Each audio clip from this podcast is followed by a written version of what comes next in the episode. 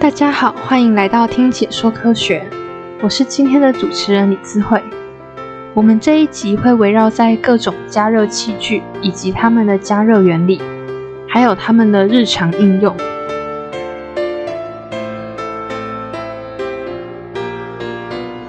在上一集中，我们认识了各式各样的烤炉。这集我们会仔细讨论各种常在厨房看到的加热器具，像是微波炉、电磁炉、水波炉等等。大家可能多多少少都有听过，但却不一定知道它们的原理。所以今天就让我们用愉快的心情来跟陈教授一起讨论这些加热食材器具的细节和原理吧。匆匆忙忙的上学日，在上学的路上，很多学生都会跑到学校附近的便利商店，买一份需要微波的餐点，然后呢，再请服务生帮忙放进微波炉微波。微波炉是现今非常方便的加热工具，只要短短几分钟就能轻松享受美味的食物，而且它也可以用来烹调各种料理，制作小点心等。简单又快速。不过，我想请问一下陈教授，微波炉的原理究竟是什么呢？简单来说，它是利用磁控管把这个电磁波加呃产生之后，透过波导传过来，再透过这个风扇打这个炉壁，让它均匀去加热这个。OK，所以在这边呢，有告诉各位说，哎，它是用这个啊。这样的微波产生啊，去加热这些极性分子啊，那只是因为它是特对特定的这种分子有效，所以如果你没有水、没有脂肪、没有糖，对不起，不要进微波炉。另外，如果你是金属的啊，那刚刚郑校长也有提到嘛啊，这什么东西可以进微波炉？哎，有些东西不能进啊。如果是金属，完了啊。以前看过马盖先，马盖先把东西把可乐罐丢进去就会炸掉，为什么？因为金属它不会吸微波，啊，可是你一直给它灌能量啊，那灌能量怎么办呢？它就会产生火花，然后之后就嘣炸了啊！所以这个是告诉各位啊，说如果你没有水，没有这些极性分子，你摆进去，对不起，不能够加热啊，甚至会有危险。那我以前常常在考同学的是，请用微波炉煮蛋啊，但请不要实验啊，你只要告诉我你要怎么做就行了。对，呃，已经有听众说它它会炸掉啊。对，因为它里面的水水蒸气预热之后，那个蛋壳没有办法有效的释放热量，它就会炸掉。对我有我有美国同学就直接炸了了，然后我另我美国同学那嗯跟我讲这个他他夫人的糗事之一是微波炉煮蛋，啊糗事之二是橙汁排骨，他直接用柳橙汁加加进去跟排骨和，啊好，那当然做过菜的就知道应该不是这样做了。好，那我要说的是什么？微波炉煮蛋可不可以做？可以哦，啊知不知道怎么做？很简单。也不是加水，先把蛋打开，然后呢，把它放在小盘子里面搅匀。哎，对对对对，不不，就是蛋壳要拿掉了，然后把它放在小盘子里面。然后呢，你可以加点盐盐巴。如果你不加盐巴，会变成什么？会变成蛋饼皮，啊，就是蛋饺的那个皮就可以这样做了啊。所以你微波炉是可以煮蛋的啊。那我呢，就是。没有加盐，就是感觉起来就像吃那种啊蛋饺的皮，但是没有加盐的那种啊，所以可以煮蛋啊。所以像我热辐射的那个第一次作业，我通常都叫他们告诉我微波炉怎么煮蛋啊。那再次强调，微波炉不可以用金属或没有水的食材。你如果要用微波炉去解冻，你必须要让它很慢很慢的火，很小很小的火，其实是说穿了是要等冰融化成水，它才有办法把能量灌到那个水里面去。微波是一种电磁波，它可以使微波炉内产生磁场，利用电子振动产生热。等到被食物吸收后，再经过热传导扩散，就能使食物加热。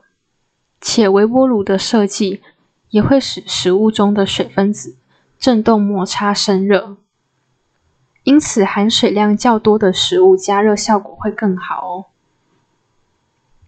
但绝对不能用微波炉来加热纯水，因为微波加热较为缓和。当水加热到沸点，也就是一百度 C 的时候，它不会沸腾。如果这个时候去给予干扰的话，就像是从微波炉把它拿出来，就会产生土沸。还有啊，适合微波的容器这边也跟大家补充说明一下，有玻璃、陶瓷类都是适合微波的容器，而普通塑胶材料、纸质、木质的以及金属类这些都不适合作为微波的器皿哦。因为现今食物烹调多是重油重咸，塑胶类制品加热接触到高油高盐，易有塑化剂的问题。纸质及木质会因为微波高温而烧焦，金属类如不锈钢、铝箔纸等等，还有一些瓷器餐盘上的金属纹饰，这些都是可能没注意就用来微波。因为微波不能穿透金属容器，所以就无法加热食物，且金属材质会反射微波，微波反射会损坏微波炉的本身，也可能会在反射过程中产生火花，所以一定不能使用金属器皿微波哦。还有啊，如果食物有壳或是有膜的，像是鸡蛋、番茄或是葡萄这些。有带壳或是有膜的食材、水果都不太适合放进微波炉加热，因为微波炉是透过水分子振动摩擦产生热，水分会蒸发产生气体，壳膜的存在会使水蒸气闷在里面无法散去，最后承受不住，可能会在里面爆开来，把微波炉搞得一团乱，就得额外花许多时间来清理。非常的麻烦。其他像是纯水啊、高油脂食物也不太适合拿来微波，还有浓汤、酱汁等较浓稠、有汁水的食物，在微波时要记得用东西盖住，但是不用盖得太紧，没有关系，避免加热加热后还会喷溅。最近有越来越多家庭。都会考虑把家里的瓦斯炉改成电磁炉，而且我们去外面的时候，外面的小火锅店也会看到都是使用电磁炉。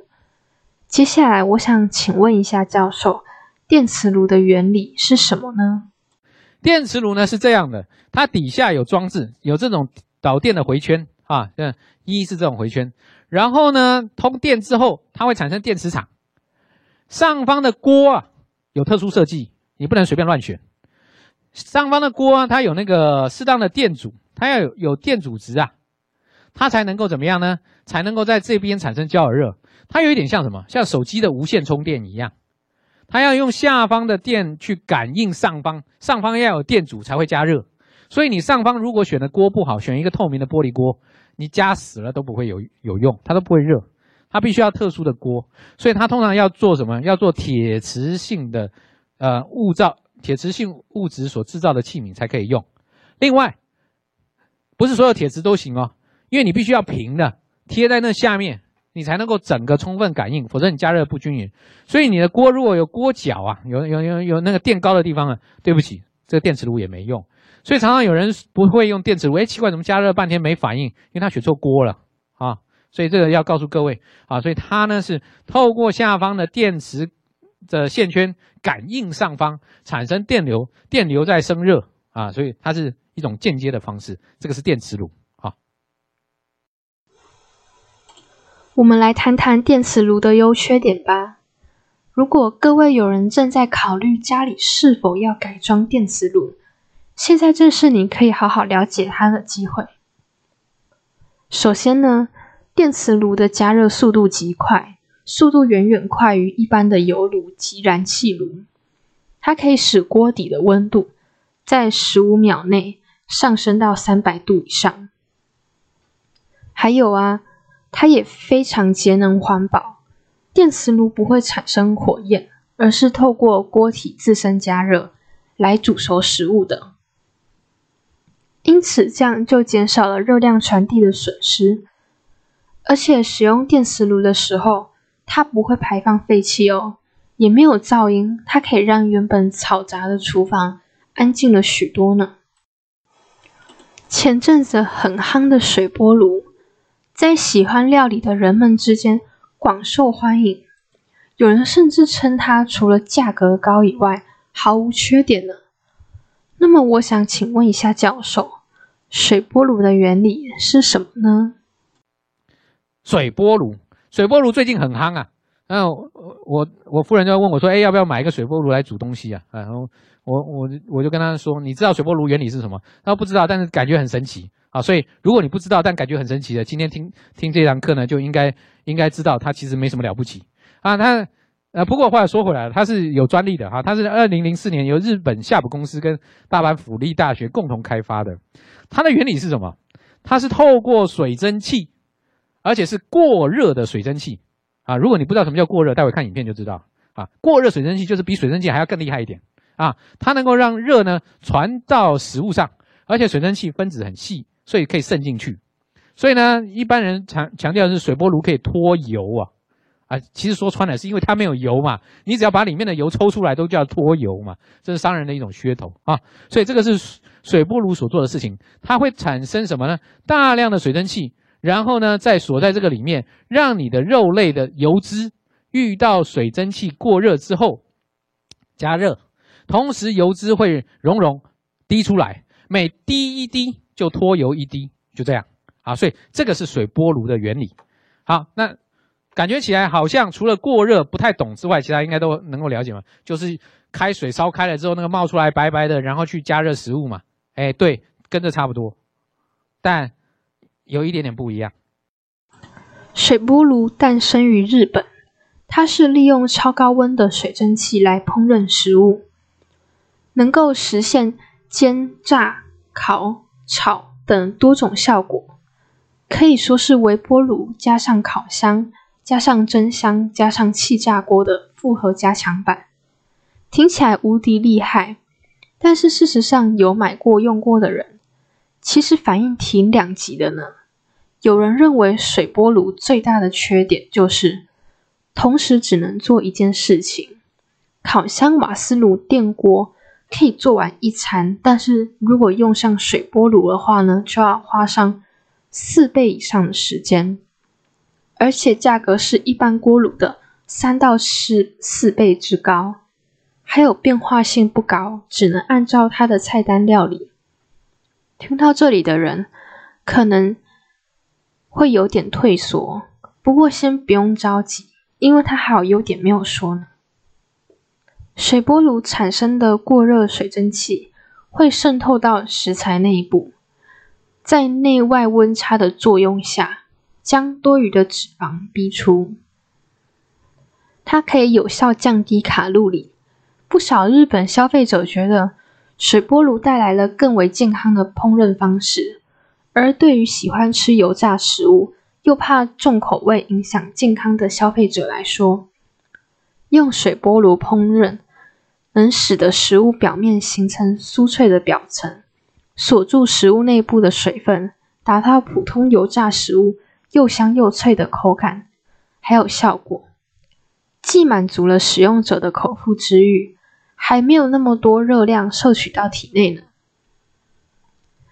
我想应该也是这因为这个理由，水波炉发明以来就已经迅速在日本市场普及了。几年前啊，我和妈妈去朋友家，那位朋友极力推荐我们气炸锅这个东西，还让我试吃了他用气炸锅做的炸地瓜。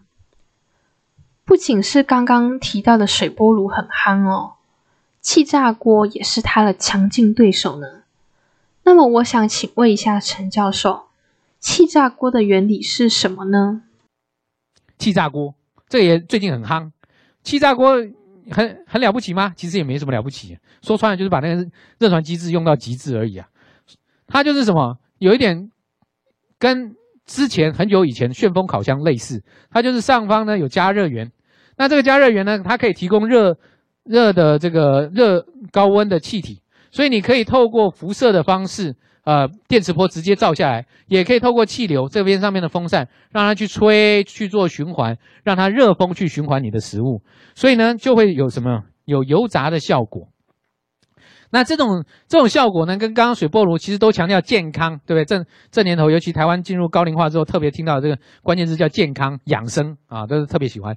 所以这个气炸锅也也是一样的道理，它就把里面的油给它弄出来，哎，那就可那就可以怎么样？所以大幅减少里面，你就不需要添加油了嘛。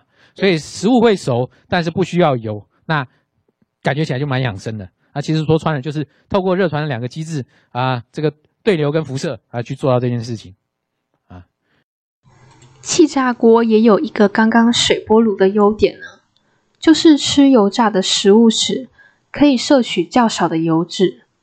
虽然气炸增加了口感，还有炸食物的方便性，而且也比油炸减少了油脂的使用，但并不代表气炸方式会比炖煮等其他烹调方式健康哦。高温会影响食物，尤其是食物中的蛋白质。其他后续的变化，因此健康的炸物是难以存在的。所以千万不要因为是气炸的薯条或是气炸的鸡块，就觉得它们非常健康，然后就常常吃哦。接下来我们来谈谈它的优点吧。气炸锅的优点就是可以使食物在短时间内被煮熟，而且啊。不要被它的名字给骗了哦！气炸锅不仅可以拿来炸食物，还兼具了煎、烤等不同的烹饪方式。而且，对于常常忘记解冻食物，或是不想花时间等食物解冻的人，可说是非常方便的呢。因为使用气炸锅时，冷冻食物就不需要拿来解冻了，可以直接拿去烹调。再加上气炸锅免预热，大大缩减了烹饪时间，并简化了料理流程。不过，相较于其他厨房器具来说，它的清洗方面是较为繁琐的哦。最后呢，我还想来跟大家补充一下，日常生活中也挺普遍的厨房器具，就是压力锅。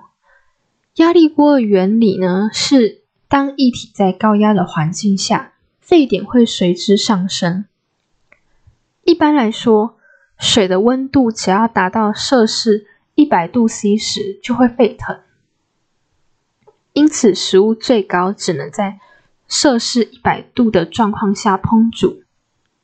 而压力锅呢，它可以透过加压，让锅内的压力大于一个大气压。使水的沸点高于摄氏一百度，当食物在高温高压的状况下烹煮，进而缩短炖煮时间。而压力锅的优点是，它可以缩短烹煮时间之外，也很适合在高山地区使用哦。因为高山的气压较小，水在低于摄氏一百度时就会沸腾。导致食物很难煮熟，此时压力锅就是很实用的料理帮手了。但是它的缺点是，如果当你使用压力锅的使用方法不正确的话呢，例如说你在使用它的时候，压力锅气密不完全，烹煮中突然打开盖子等情况，可能有蒸汽灼伤或是压力锅爆炸的风险哦。可能有人听到爆炸会觉得很可怕，所以一定要切记以下这些话哦。当我们使用压力锅料理的时候呢，千万千万不能在中途把锅盖打开。所以啊，为了避免锅内高压时开启锅盖容易发生危险，不少厂牌都会设计安全机制。当你在料理过程中，是无法打开锅盖的。若是仍然对压力锅不放心呢，建议你们最好挑选有安全机制设计的锅具哦。只要避免上述状况发生，还有购买有安全机制的压力锅，基本上就可以放心使用了。最后是光波炉，目前市场上的光波炉大概就分成三种。一种就是在普通微波炉里面加入了光波，来作为加热来源，和微波共同来加热食物的光波微波炉。而这个光波微波炉呢，它的外形其实就和普通的微波炉没有什么区别。光波微波炉的原理就是呢，在这种光波微波里加增加了光源、光波反射器，还有光波控制。传感器、超温保护装置这四个装置，通过有石英管或者是铜管组成的光波管，迅速产生高温高热，这样就可以快速实现制热效果。而第二种就是被称为红外线光波炉，这种光波炉呢，它的外形和传统的电磁炉基本上是相似的。红外线光波炉的原理是采用红远红外线发射发热原理，在接通电源后，炉内的发热组件可以在数秒内产生高达五百度到六百度左右的高温哦。然后通过先进的反光聚热材料，将所有的热能都聚集在一起。并反射至炉面的围晶玻璃面板上，由围晶玻璃面板传导热能到烹饪器具，从而达到快速烹饪食物的效果。而最后一种呢，就是称为玻璃光波炉，也称为光波烤焗锅，是电烤箱的升级版。它的原理是通过热旋风与环形光波相结合，配合光波管的远红外光波传播穿透力，透过热传导、热导流、热穿透对食物进行立体的加热。